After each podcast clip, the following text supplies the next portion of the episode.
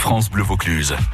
Alors les toqués, vous êtes plutôt barbecue ou plancha aujourd'hui Alors, est-ce que vous préférez le barbecue ou la plancha vous, vous, personnellement Oh, personnellement, euh, euh, Ni l'un ni la l'autre. plancha. Ouais, la plancha, ouais.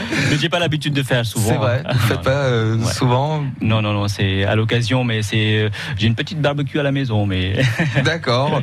mais Donc- je suis pas trop pour les barbecues ni plancha. Non, ouais. Je veux que le plancha, de temps en temps, ouais, c'est plus facile à laver, peut-être. Oui, oui, c'est vrai, c'est vrai, c'est vrai. Donc vous préférez, on va dire que vous préférez les tartines. Oui, je préfère plutôt les tartines. C'est vrai.